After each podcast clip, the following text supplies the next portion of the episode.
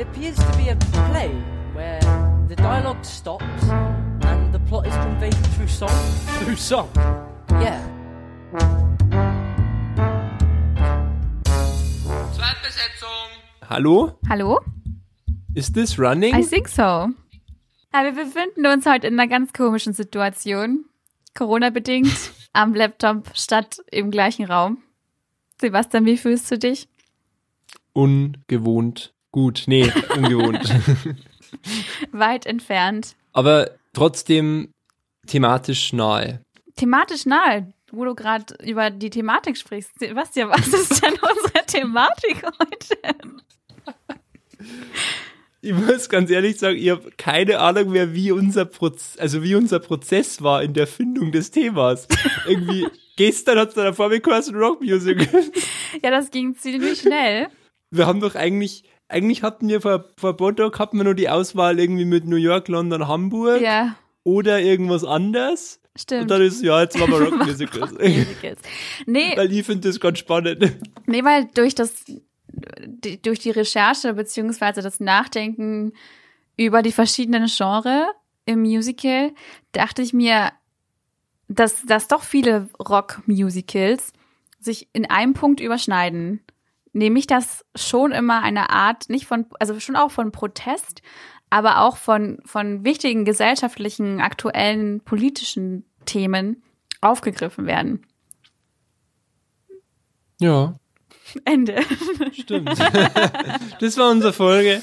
Nee, also wenn man die, wenn man die Geschichte der, der Rockmusik mal anschaut, Ja. nach dem Zweiten Weltkrieg haben wir eine Situation in Amerika, wo es uns wahnsinnig gut geht. Also nicht uns, aber den Amerikanern. Und das führt dazu, dass ganz viele junge Menschen plötzlich viel mehr Geld haben als vorher. Also sprich, junge Menschen haben zum ersten Mal Autos gehabt oder, oder Radios eben. So man denkt an Grease zum Beispiel, wie das da so abgeht. Mm, Und das hat eben dann, also die, die, die, die, die alten, damals noch bärtigen Menschen, die in, in Tonstudios saßen, haben dann gemerkt, dass jetzt die jungen Menschen auf einmal eine sehr wirtschaftsfähige äh, Masse werden. Mhm. Also, dass wir vielleicht mal was produzieren sollten für die, weil die haben jetzt auch Geld. Und damit hat man dann eben angefangen, Musik wirklich nur für junge Menschen zu, zu machen. Und dann kam irgendwann ein, ein weißer Klempner namens Elvis, und ich glaube Klempner war, ne Kfz-Mechaniker oder so, ähm, der zufälligerweise gesungen hat, als wäre er schwarz. Und das fanden dann alle ganz toll, vor allem weil es damals noch nicht so ganz normal war, Schwarze im Radio zu hören. Deswegen nehmen wir einfach einen Weißen, der singt wie ein Schwarzer und wir sind alle fein aus dem Schneider. politisch, an- also gesellschaftlich annehmbarer als andersrum, oder? Richtig, was auch übrigens ähm, Eminem teilweise sogar noch vorgeworfen wird. Also das ist was, was sie immer durchzieht, dass immer die, die schwarze Gesellschaft kulturell eigentlich voraus ist und es dann irgendeinen Weißen braucht, der das imitiert, damit es in den Mainstream kommt. So ist es eben entstanden, dass wirklich die, die, die, die, die Kultur bestimmende und damit auch ein bisschen sozialpolitische bestimmende Stimme eigentlich von unten aus der, aus der jungen Gesellschaft kam. Ja. Und bewegen uns ja im Zeitraum 60er, 70er Jahre, ne? Genau, also, also Rock begann so in die, in die 50er, mit, mit, die, mit die 50er Jahre. Und das erste Mal, dass es dann so aufs Theater übergeschwappt ist, war, glaube ich, tatsächlich so die, die Woodstock-Zeit. Also eben so die Ende der 60er. Da fällt ja auch gleich das, das Musical Hair darunter. Ne? Richtig. Was ja genau der Spirit ist, ne? Total. Also Hair und Woodstock geht ja Hand in Hand, wenn man so will. Ich finde auch die, die Entstehungsgeschichte da ganz interessant, weil ähm, die zwei, die dieses Musical komponiert und geschrieben haben, haben damals in New York gelebt und haben zusammen in einer Revue am Off-Broadway gespielt und gearbeitet und haben dann immer im New Yorker East Village die Leute beobachtet.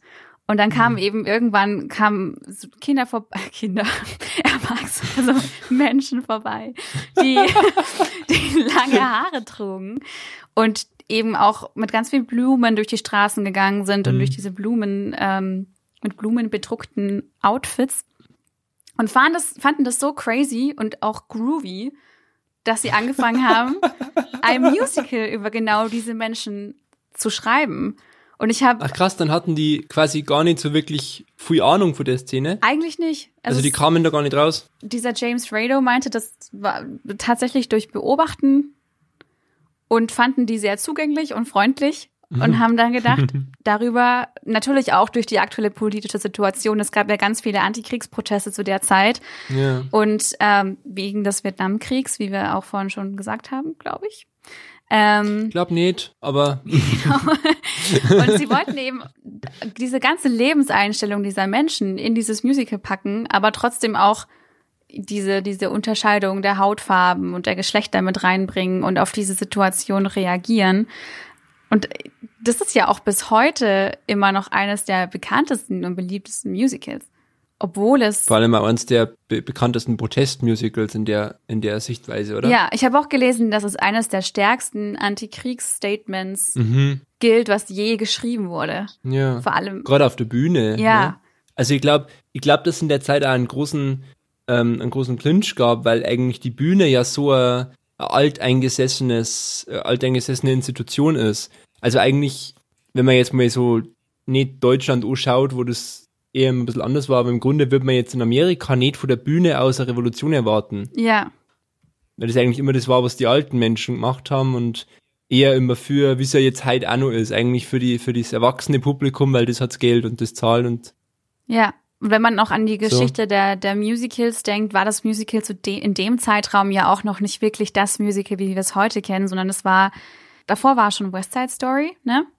ja, wie du gesagt hast, Revues eigentlich Es war großteils noch, noch, waren es Revues und weniger politische oder gesellschaftliche Ja. Themen, sondern einfach noch diese Shows aus den 20er, 30er Jahren.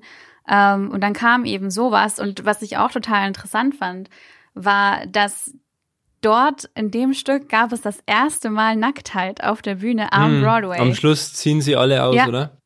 Hm. Und dass am Ende der Aufführung da sogar die Polizei die Bühne stürmte, weil es damals eigentlich noch nicht erlaubt war, sich auf der Ja. Bühne auszuziehen, vor allem nicht am Broadway. Hm. Und das natürlich das Musical nochmal auf eine ganz andere Ebene hebt. Eigentlich, eigentlich kann man an dem Punkt, wie du sagst, Szene ist 60er Jahre, Bro- Broadway der 60er Jahre war ganz ein anderer Broadway als heute. Ähm, und dann schreiben diese Typen da so ein Musical. Eigentlich hätte man da schon beginnen können, die, die Begrifflichkeiten ein bisschen anzupassen, oder? Ja, Weil das ist, glaube ich, das, wo, wo, wo, worunter wir immer so leiden, dass in den Top-Musical immer alles geschmissen wird. ja, Und eigentlich ist man so ein politisches Stück eigentlich nicht mit so einem Fred Astaire-Film aus den 60er vergleichen kann. ja, da könnten wir ja mal versuchen, wie wir einen Rock-Musical definieren würden. Also wie Ja. würdest du das abgrenzen von einem Jukebox-Musical?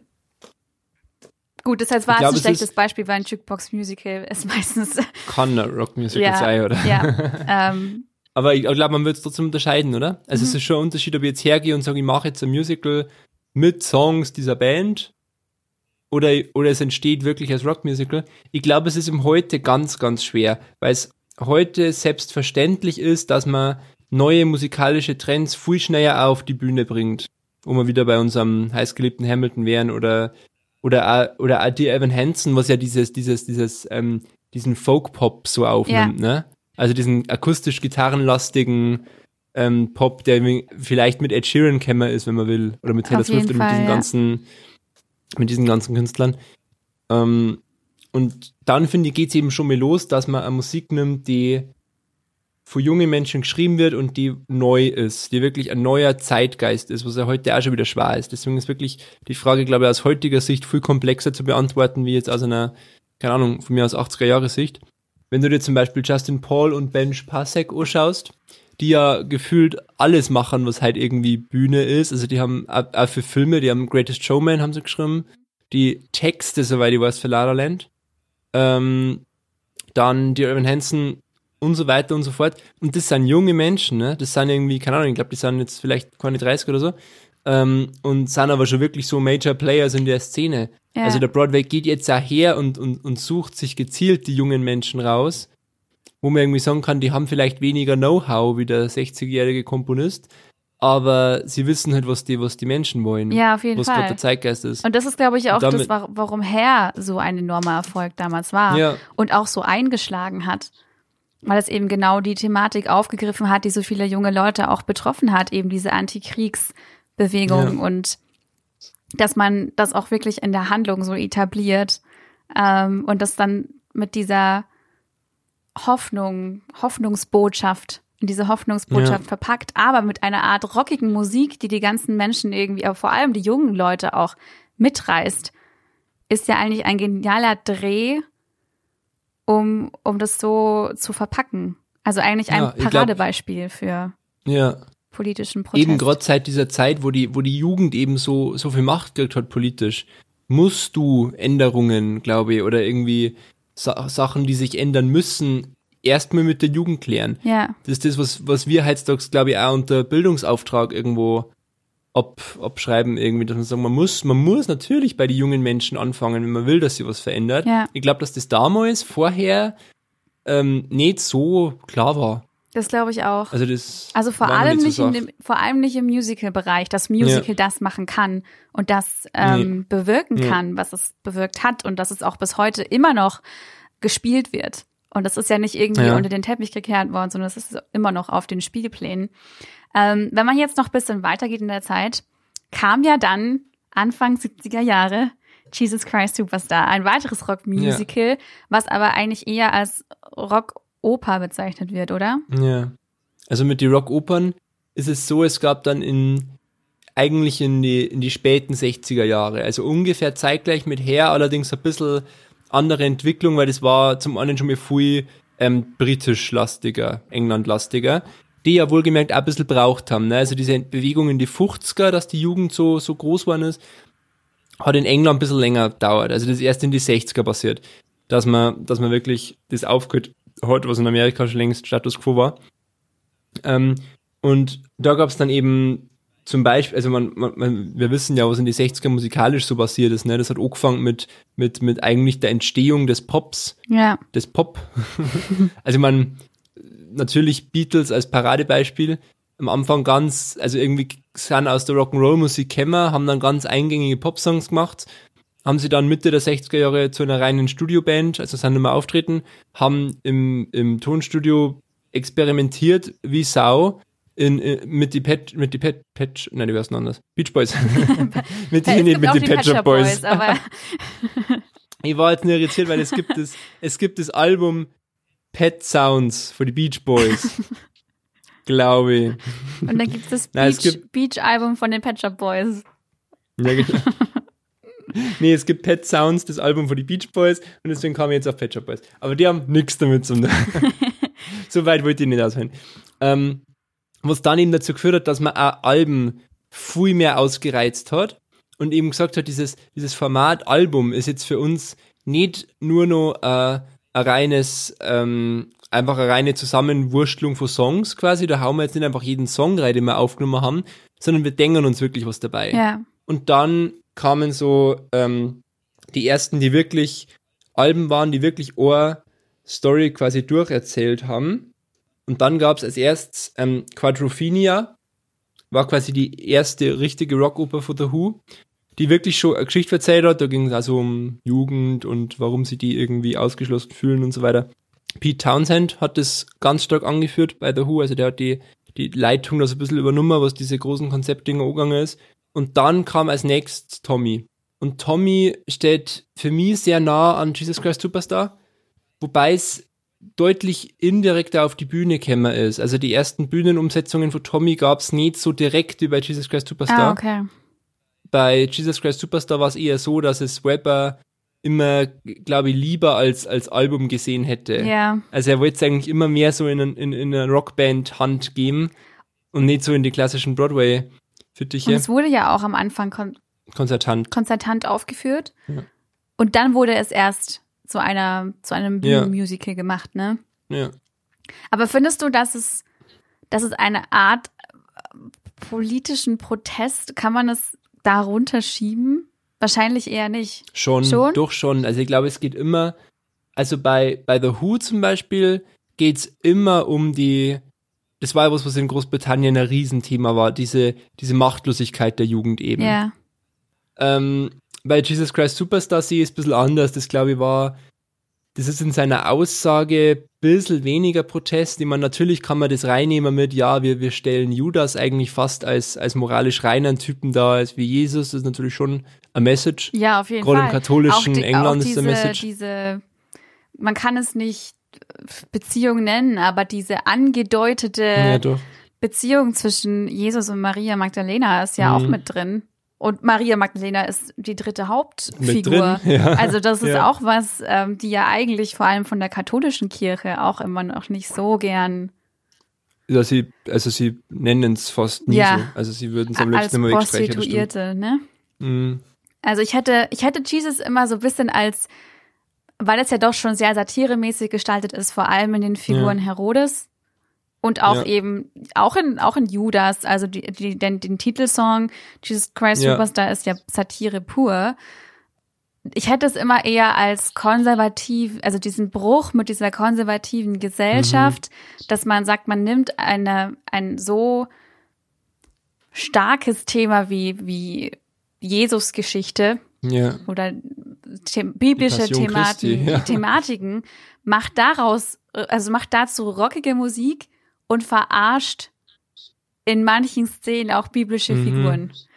Und das Ja, ist ja, ja. eigentlich schon sehr, sehr gewagt. Ich weiß noch nicht, ob es als politischer Protest gesehen werden kann, aber vielleicht ein Protest gegen diese konservative Gesellschaft, indem man sagt, hey, wir nehmen mal einen Stoff und machen daraus was ganz Neues, um vielleicht Ja. auch, aber um vielleicht eben auch, wie du meintest, wieder mal die jungen Leute mit ins Boot zu holen, die sich vielleicht dadurch nochmal anders mit dieser biblischen Geschichte auseinandersetzen. Also ich glaube auch einfach die, die Aktion des wahrscheinlich sehr bekifften Andrew Lloyd Webber, damals auf der Uni, die waren nur auf der Uni, Die waren ja gell? so jung zu dem und Rice, Zeitpunkt. die waren echt jung Ja. und das war schon das zweite Stück. Ja, Joseph war noch früher. Wirklich beeindruckend. Und einfach, dass diese zwei jungen Menschen gesagt haben, so, hey, weißt du was, wir machen jetzt mal so richtig abgefahrene Rockopern mit biblischen Texten. Das Das, finde schon ich schon Wahnsinn. Protest an sich. Ja, das stimmt. Also im schlimmsten Fall war es Trash worden, aber dieser Lore war schon wieder ein Protest gewesen. Ja, Also einfach die Aktion finde ich schon, ich finde, schon sehr Harrods Song aufgeladen. kann man auch irgendwie als, also als Trash ja, sehen. Vor allem, wie es auch zum Beispiel jetzt in der Konzerttour inszeniert worden ist, als Mhm. Showmaster, der ihn da Ja. eigentlich die ganze Zeit mit seinen ähm, Ladies verarscht. Mhm. So, also da gibt es bestimmt auch ganz viele, die sich da sehr angegriffen gefühlt haben und es sich auch jetzt Ja. immer noch angegriffen fühlen. Und dann kommt ja eigentlich schon darauf, also 1994, 1994, 1974 haben wir ja dann Rocky Horror. Mhm. Also ich muss ganz ehrlich sagen, für mich steht Rocky Horror ein bisschen, ein bisschen abseits von dieser, dieser, dieser Chronologie der Rockmusicals. Was wirklich? Jetzt. Also es ist, es ist zweifelsohne ein Rockmusical. Ja. Vielleicht ist es für mich einfach kein Musical. Also, also schon, aber also diese Entwicklung, die wir bisher gehabt haben, war so linear. Ja, Also ich finde wirklich, man kann wirklich eigentlich einen Fahren, wirklich einen, einen Bogen spannen von, von, von, von, von, von, von, von, von, von Elvis oder noch früher von Buddy Holly bis, bis The Who locker, bis, bis, bis der Good Weber war dann schon auch wieder ein bisschen sein eigenes Ding gesponnen, Ja. aber trotzdem. Und Rocky Horror ist für mich ein bisschen was anderes, weil es ist, ähm, es ist, es hat, finde ich, eigentlich deutlich weniger Konzept als jetzt zum Beispiel Jesus Christ Superstar. ja, das stimmt. Es ist einfach so eine Trash-Show mit guter, guter Rock'n'Roll-Musik. Die eigentlich, wie du sagst, in den 70er schon längst tot war. Ja. Aber sie haben wirklich nur so eine richtig klassische Rock'n'Roll-Musik ausgraben. Und das finde ich macht es zu so einer eigenen, ja fast zu so einer Rock-Revue eigentlich. Ich habe auch, also Richard O'Brien hat auch mal gesagt, dass er, dass sie eigentlich gar nicht vorhatten, dass das wirklich was, was, was Großartiges Mhm. wird, sondern sie haben auch ein ganz kleines Theater in London gemietet und haben für diese, für die Bühnentechnik zum Beispiel gar nicht viel ausgegeben, weil sie Ja. hatten eigentlich gedacht, so nach fünf Aufführungswochen pff, ist das eigentlich eh wieder vom Tisch. Und dann ist es halt dann doch einfach sieben Jahre lang in London gelaufen, weil die Leute das so unfassbar Ja. angenommen haben. Es ist ein wunderbares Beispiel eigentlich, wie, wie, wie Outsider-Kunst funktionieren Ja. kann. Weil, also, also gerade in, in Zeiten vor heute, wo das ja immer mehr kommt, es gibt ja immer mehr Menschen, die die Sachen do-it-yourself machen, so. Also die großen Labels oder so haben schon längst nicht mehr so die Macht, die sie mal hatten. Ja, Ähm, zum Beispiel ist jetzt ein bisschen ein weiter Bogen gezogen, musikalisch wohlgemerkt, optisch nicht so weit. Wenn du die Billie Eilish nimmst, wie wie heißt die? Mhm. Billie Eilish. Billie Eilish. was hast du jetzt gesagt? Billish Eilish. die Billie Eilish nimmst. Ähm, die ja auch alles in ihrem Kinderzimmer da irgendwie produzieren, ne? und dann irgendwie raushauen. Und bei Rocky Horror war es eben so cool, dass das erste Mal eh nicht die, die weiten, die breiten Massen erreicht hat. Es gab nur eine kleine Gruppe, die einfach so treu war, die einfach jeden Abend hingegangen ist. Ja. Und dadurch ist es einfach immer wieder, wieder weitergelaufen quasi, weil es wirklich so richtig irgendwie, ja, in Indie eigentlich, Indie, bevor es Indie gab. Das stimmt. Aber natürlich auch die Thematik, die da drin steckt. Also ich finde, wie du am Anfang beschrieben hast, dass es natürlich die Rock'n'Roll-Musik ist mit Trash, aber es sind ja schon auch Themen drin, die gar nicht so ohne waren für die 70er Jahre. Wir haben Transsexualität drin. Wir haben ähm, ganz viel Sex-Thematik drin. Das ist ja jetzt auch nicht was, was damals so Ja. üblich war. Wobei es natürlich auch, glaube ich, in dem Kontext gelaufen ist, ne? Also das war wahrscheinlich eher so ein, also, also bei uns wird man es an der Reeperbahn sehen. Ja. Also ich glaube, das war wirklich so ein, ich meine, Transvestie-Shows gibt's ja schon lang. Und das war jetzt so, ein- also wirklich eine, die sehr konsequent war Ja. in ihrer Handlung, so. Ähm, was, also, ich würde ich würd jetzt, also ich, ich liebe Rocky Horror sehr, aber ich würde ich würd nicht sagen, dass es irgendwelche Werte vermittelt oder, oder irgendwelche, ich, ich würde nicht mal sagen, dass die Handlung sehr linear ist. Also ich habe noch nie geschafft, da irgendwas rauszuziehen, Ja. außer diese, diese Spielwut einfach. Oder diese, dieser Wille, diese Geschichte, die eigentlich so dermaßen blöd ist eigentlich. Also am Schluss hat man wirklich das Gefühl, sie wissen nicht, wie es da jetzt rauskämmern, äh, Aliens. So. Aber sie erzählen die Geschichte mit so viel Liebe und so, so ernst genommen irgendwie. Ich finde, man, man hat manchmal so ein bisschen diesen, jetzt will ich, komme ich wieder auf das Biblische zurück, aber Oh, oh, okay. man kann doch schon noch ein bisschen so sehen, dieses Adam und Eva-Prinzip und Eva wird Sün verführt. der Sündfall. Ja, ja, so ein ja, bisschen das kann man das drin, schon ja. sehen. Und Frankenfurter ist dann der Teufel. Vielleicht funktioniert es deswegen so cool, weil quasi Brad und Janet, was den Namen nicht eingefallen, Brad und Billish, Brad und Janet die Menschen waren, die sie Rocky Horror nie anschauen würden. Ja, Und dann werden sie aber in diese Welt so katapultiert. Also vielleicht sogar als Zuschauer, der total überfordert ist, fühlst du dich vielleicht irgendwie wohl da drin, weil die Protagonisten so bei dir sind. ja, das, das kann gut Oder? sein. Also ich würde da eben auch nicht sagen, dass es, dass man es instrumental, instrumentalisieren kann für, für eine Ja. Art politischen Protest. Also es fällt da schon raus. Aber es ist halt, man könnte sagen, ein bisschen diesen gesellschaftlichen Protest. ja. im Sinne von sich auch in seiner Sexualität freier entfalten, eben nicht dieses verengte, ja. also das kann man dann so sehen. Ich weiß nicht, für mich wäre der nächste Sprung dann eigentlich zu, der mir jetzt so spontan einfällt, wäre Spring Awakening. Aber das ist schon ein enorm großer Sprung. Würdet ihr denn noch, ach, jetzt weiß ich, was ich übersprungen habe. Sebastian, ich glaube, dein absolut liebstes Musical. Wicked. No. ähm, mein absolut liebstes Musical. Nach. Ich in Wicked Ver- vielleicht. In, in Verlegenheit geraten. Nee, also ähm, mein absolut liebstes Musical ist natürlich ähm, 525,000 Oh mein Gott, ja, oh damn. oh, wie peinlich. Oh ja. Oh mein Gott. Ich liebe Rent. Ich würde sterben für Rent. Oh mein Gott. Rent. Ui, das ist ja jetzt peinlich. Ähm, ja, ist, also ist, ist eigentlich in dem Sinne eine totale Rockoper, Mhm. weil es auch durchgesungen ist, ne? Über das haben wir jetzt noch gar nicht Oh, geredet, stimmt, das dass die meistens sagen, meistens wenig bis keine Dialoge haben, deswegen kommt man überhaupt erst auf den Ausdruck Rockoper, Ja. wo es natürlich ähm, im, also oft auch daher rührt, dass einfach Alben sind. Ne? Genau. Also Alben, die zu Musicals waren, sind, die haben einfach nicht wahnsinnig viel ähm, Möglichkeit, irgendwie Dialoge einfließen zu lassen. Bei Rent war es ein bisschen anders. Rent war nicht von Anfang an durchgesungen, soweit ich weiß. Mhm. Also es gibt da, es gibt da Versionen mit deutlich mehr Text, so.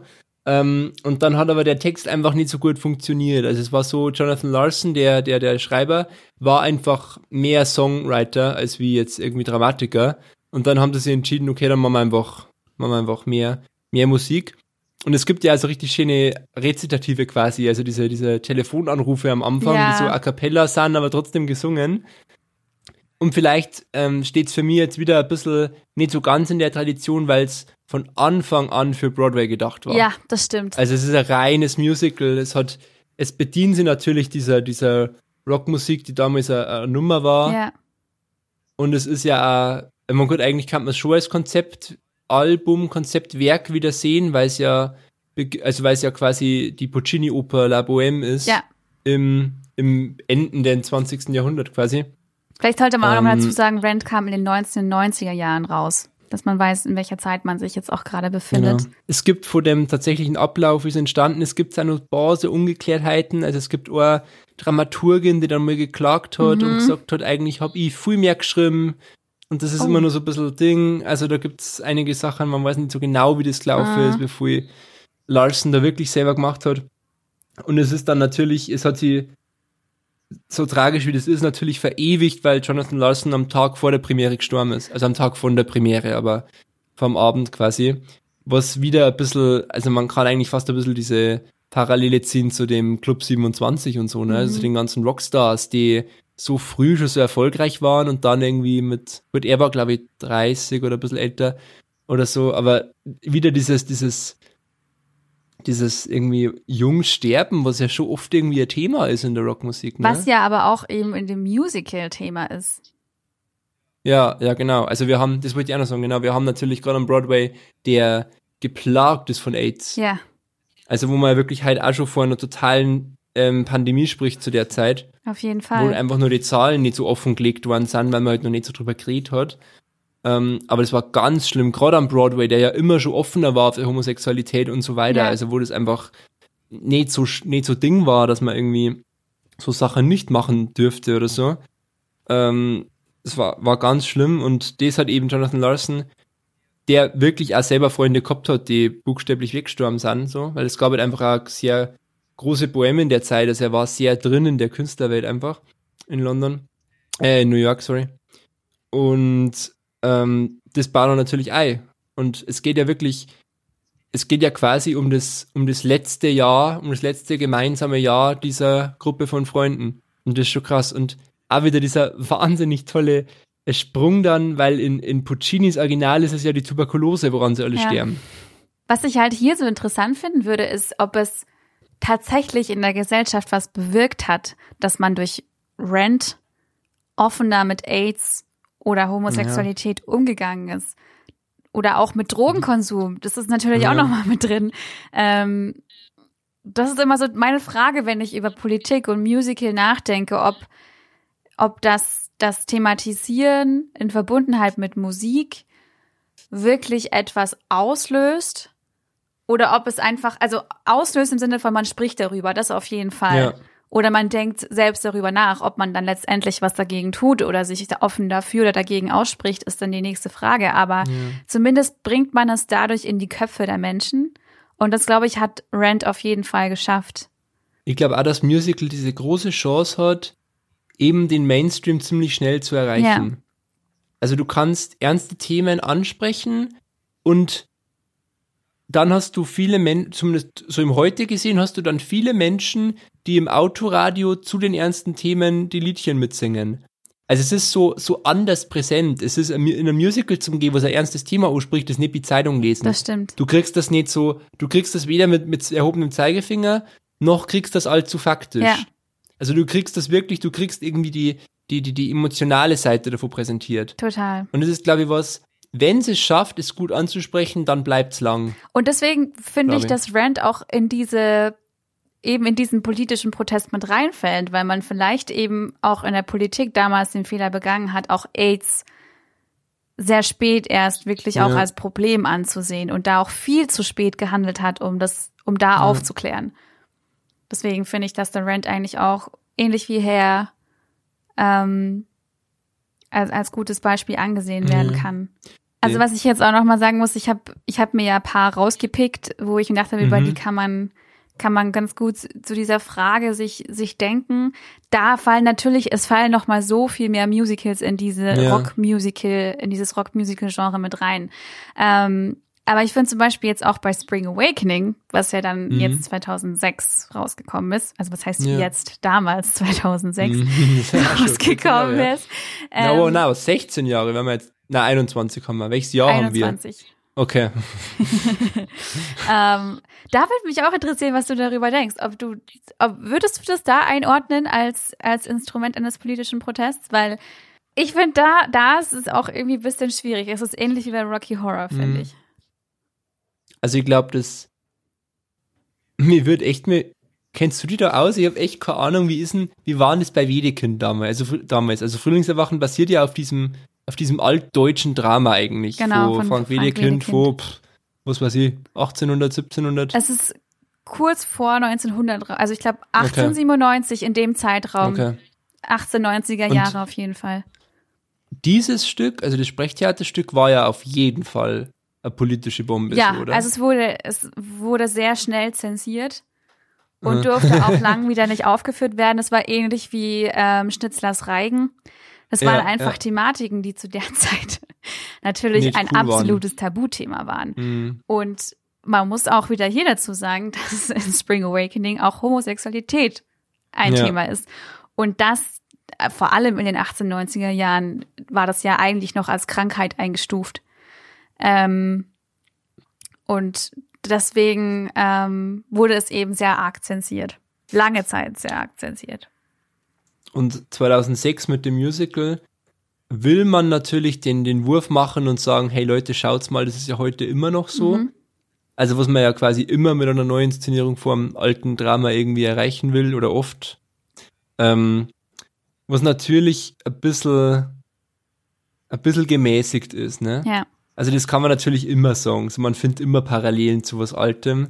Also es, es war jetzt in seiner Grundidee wahrscheinlich nicht so revolutionär wie zum Beispiel, keine Ahnung, zum Beispiel American Idiot, was auch noch so ein Beispiel ist. Ja. Was ja auch wieder ganz klassisch als Album begonnen hat, wirklich Probleme des Heute im Heute angesprochen hat und dann gab es eine Musical-Version davor. Bei, bei Frühlingserwachen ist, finde ich, die Musik ein ganz großer Wurf, weil man auch ähm, Menschen beauftragt hat, die jetzt nicht klassisch vom Broadway kamen. Duncan Sheik, Also Stephen, ne, war, Duncan Sheik und Stephen Sater, genau. Und ähm, Duncan Sheik ist ja Singer-Songwriter, soweit ich Mhm. weiß. Also der war ja wirklich so quasi, als- also Musiker außerhalb des Broadways so. Ä- Also für mich steht das fast schon eher in der Tradition, also andersrum. Ähm, Dear Evan Hansen steht für mich in der Tradition von, von, von, von, von Spring Awakening. Ja, Also man hat so einen, so man hat diesen Rock gemacht, den man halt 2006 so gehört hat. Ja. Also so, Was ich bei Spring auch interessant finde, ist, dass es eigentlich in Deutschland gar nicht so wirklich angekommen ist. na stimmt, es gab bloß diese, es gab In Wiener, Wien war die Ur aber- deutsche Urführung ja. und wir haben auch jetzt wieder mal in einem Seminar über, über Musicals Mhm. gesprochen und da kannte fast niemand Spring Awakening. Echt? Aha. Frühlingserwachen Ich mein- können, kennen viele Ja. von Frank Wedekind, aber dass es davon eine Musical-Version gibt, wissen ganz Mhm. viele Menschen nicht. Was ich sehr schade finde, weil ich das Musical wirklich, wirklich gut finde. Und wie du auch schon meintest, die Thematik an sich ähm, ja auch heute immer noch eine Rolle spielt. Vielleicht nicht der Auf dieser, diese, diese fehlende Aufklärung, weil wir in unserem Zeitalter mit Internet und Medien Mhm. eigentlich kaum an, Wobei- an, Ja. an diesem Thema, äh, also ich glaube nicht, dass auf, fehlende Aufklärung noch so ein großes Problem ist. ja ich, ich glaube, man beleuchtet es ein bisschen anders, weil ich glaube, heute ist eher wichtig, welche Quellen denn die richtigen sind Ja, das stimmt. für Aufklärung. Ich glaube, das ist eher da halt der, der, der, der, der hüpfende Punkt. Was aber jetzt aktueller denn je ist, ist das Thema häusliche Gewalt, vor allem Ja, in Zeiten von ja. Corona. Was Spring Ja. Awakening wieder top aktuell macht. Aber du hast ja vorhin auch schon American Idiot angesprochen, Mhm. das war im Jahr 2009. Ähm, und da hast du auch schon gemeint, das war ja zuerst ein Album. Genau, sie haben es selber als Punk-Rock-Opera bezeichnet, das Album. Und dieser, der Frontsänger, Billy Joe Armstrong, Mhm. der hat auch mal in einem Interview gesagt, dass er bewusst, sie haben das Album bewusst so geschrieben mit einem Handlungsbogen, weil er hat gemeint, Ja, er ja. hat es immer schon als als Film gesehen oder er hat gesagt, das Mhm, wäre ja. gute Musik für einen Film und er hat auch gemeint, sie haben sich schon inspirieren lassen von Musicals wie Rocky Horror und West Side Ja. Story und ich dachte Ah, krass, so cool. West Side Story, ja. ja, irgendwie so in der, in der Dramaturgie wahrscheinlich, Ja. oder? total, Nee, in der, in der Musik safe nicht. ja, Ja, genau, da haben wir wieder diesen, diesen, diesen Ablauf. Zuerst gab es normale Alben, dann gab es irgendwann Konzeptalben und dann gab es eben Rockopern, wo das Konzept eben die Handlung ist. Also das Theatralische eben ist. und das sehe ich schon auch sehr als politischer Protest. Ja. American Ich muss nur sagen, ich bin, also ich bin überhaupt bei, bei Rockopern immer verleitet, das Album ein bisschen mehr zu mögen wirklich, als die, als die Bühnenumsetzung. Außer es ist, es ist irgendwie so gemacht, dass es dass es irgendwie der Musik wirklich treu bleibt. Also, was zum Beispiel bei sowas wie Rocky Horror, Na, heute hast du es nicht Rocky, nee, null mit Namen heute. bei Rocky Horror sehr gut funktioniert, weil natürlich die Musik und das, das Bühnenwerk in Orm entstanden sind. Ich glaube sogar aus der Feder desselben Typen, ne? das hat er ja alles gemacht, der Richard so. O'Brien. Bei American Idiot ist es ja so, dass ähm, das Album finde ich mega cool. Ich finde auch die, die, die, wie es musikalisch das dann auf der Bühne gemacht haben, sehr cool mit dem, mit dem Ding, mit dem Johnny Gallagher übrigens, Der auch der, bei in Spring mitgespielt hat, und zwar Richtig. Moritz. und die Inszenierung finde ich ein bisschen ja nicht überflüssig, aber es lebt schon sehr von der Musik. Also es ist ja Mhm. nur die Musik und so so, so Tagebucheinträge werden dazwischen gesprochen. Ja, so. ganz wenig Dialoge auch, ne? Ja. Also es ist, es ist auch schon wieder sehr, grenzt sehr fast an diesem durchgesungenen Stücke, ja. Stück. Und deswegen, wenn ich sage, also dann, dann, dann sehe ich den, den Bogen, also den, den Abstand nicht mehr so groß zwischen einem Musical wie American Idiot und einfach einem sehr guten Rockkonzert mit Effekten und so. Das Also- stimmt eigentlich. Also das ist auch das, was ich mich bei Jesus Christ immer oft gefragt Ja. habe. Ob es nicht wirklich als Konzert besser funktionieren würde. Weil es ist ja alles der Musik, was man ja, braucht, man ne? braucht jetzt da kein großes Ensemble, was hinter einem tanzt, Ja. sondern es reicht, wenn jeder Darsteller und ich brauche da auch nicht groß große schauspielerische Leistung. Übrigens die erfolgreichste Rockoper, die, soweit ich weiß, nie eine Theaterbühne gesehen hat, ist The Wall von Pink Floyd. Echt? Und was ist ja wahnsinnig es gibt ja sogar einen Film dazu, so einen animierten Film irgendwie. Mhm. Also die haben das wahnsinnig groß aufgezogen. Man kennt es gar nicht so sehr. Also was man halt wirklich aus dem Radio kennt, ist Another Brick in the Wall. Das hört man jetzt sehr oft, wobei das auch nur irgendwie Part 2 ist oder so. Das hat eigentlich auch einen riesen... Die haben sich ja dann irgendwann angefangen, so 15-minütige Songs zum Schreiben und so ja, Floyd. super. Und die haben so krasse Shows einfach gemacht. Vielleicht ist es auch so, dass man sagen kann, also eigentlich ist es für die großen Hallen geschrieben, aber es geht Ja. vielleicht die Thematik verloren, die in den Songs vorkommt. Mhm, Und in einem ja. inszenierten Stück erkenne ich als Zuhörer oder Zuhörerin eher das, was sie mir damit Ja. eigentlich sagen wollen. Ja. Das ist nicht Punk, es ist nicht Schreien. Ja, So. das war jetzt Aber auch es bei allen Musicals, die wir genannt haben, kein einziges. Musical dabei, das wirklich, wo Darstellerinnen vorne stehen und, und anklagen, sondern Ja, es war ja. immer so verpackt, dass man ganz klar weiß, gegen was sie rebellieren oder gegen was sie gerade Genau. sich aussprechen. Aber es war nie eben, wie du auch schon meintest, dieser erhobene Zeigefinger von, Ja. du darfst das nicht, das ist falsch. Und man nimmt ihm immer, wie bei Rent zum Beispiel, man schaut ja trotzdem auf das Schöne. Ja, Es geht ja bei Rent trotzdem drum, wie schön es ist mit, mit, mit, mit, mit die- diesen Menschen und so weiter. Und Ja. nicht, oh, wir sterben alle, ja blöd.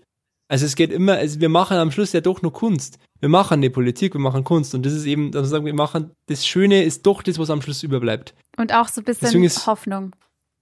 Ja, das ist vielleicht genau. jetzt bei das Spring das, was- eher weniger, aber Wobei, Ja, vielleicht, man weiß ja nicht, was Ja. Melchior, mit, was mit Melchior passiert. Also vielleicht hat Stimmt. er ja, nimmt er auch ein Stück weit Hoffnung mit und dann Hoffnung auf, auf ein besseres Leben. Ja. Wer weiß. Und ähm, einer der, der auffälligsten äh, Veränderungen zwischen Wedekind und dem Musical Frühlingserwachen ist ja der letzte Song.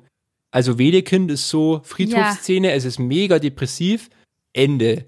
Und im Musical kriegen wir nur so eine, eine Schlussnummer, die jetzt keine Partynummer ist, es ist keine Tanznummer, aber sie ist wahnsinnig friedvoll irgendwie. auf jeden Fall. Also sie sagt irgendwie aus, so jetzt, jetzt geht's wieder los, so jetzt, jetzt ist das überwunden irgendwie, jetzt Ja. starten wir wieder neu. Also, äh, und das ist irgendwie was, was ich finde, was dieses, dieses Happy End, was, was, was uns Musical-Mögern ja oft irgendwie immer als, als Argument vor Nase geschmissen wird, ja, da geht ja alles gut aus, am Schluss tanzen wir Mhm. alle. Das finde ich, hat darin irgendwo seine Rechtfertigung. Auf jeden Oder? Fall. Ja. Und vielleicht dadurch auch nochmal, wenn sie dich mit, sie, es wäre ja auch kein guter Clou, dich mit ganz vielen negativen Gefühlen zuzuballern und dann dich so nach Hause zu schicken, sondern du, Ja, genau. Du wiegst dich nochmal in dieser Wonne von Hoffnung und, und, und gutem Gefühl, aber du weißt trotzdem, dass davor auch Dinge passiert Mhm. sind, die was mit dir gemacht haben und du denkst Genau. darüber nach und genau das ist das, was ein Musical auf jeden Fall schaffen kann. Genau, wo dieser Optimismus einfach echt gut einsetzbar ist. Auch. Vielleicht Ja. sogar eben in einer Form von, von positivem Protest irgendwie. Ja, Also wir, wir sprechen sehr wohl an, was falsch läuft, aber wir machen es jetzt auch besser. ja. Nicht nur das Anprangern, sondern wir machen es jetzt auch gut quasi. In der nächsten Podcast-Folge sprechen wir dann über ein, ja, weiteres Genre des Musicals, nämlich das Concept-Musical oder das Konzept-Musical, ähm, wo wir auch über einen Herrn sprechen werden, der vielen Musical-Liebhaber, Liebhaberinnen bestimmt ein Begriff ist, Der nämlich mit den zwei S. Steven Sondheim. Mm. Oh mein Gott, mir ganz warm. also stay tuned und ciao. Zweitbesetzung. Zweitbesetzung ist eine M945 Produktion. Ein Angebot der Media School Bayern.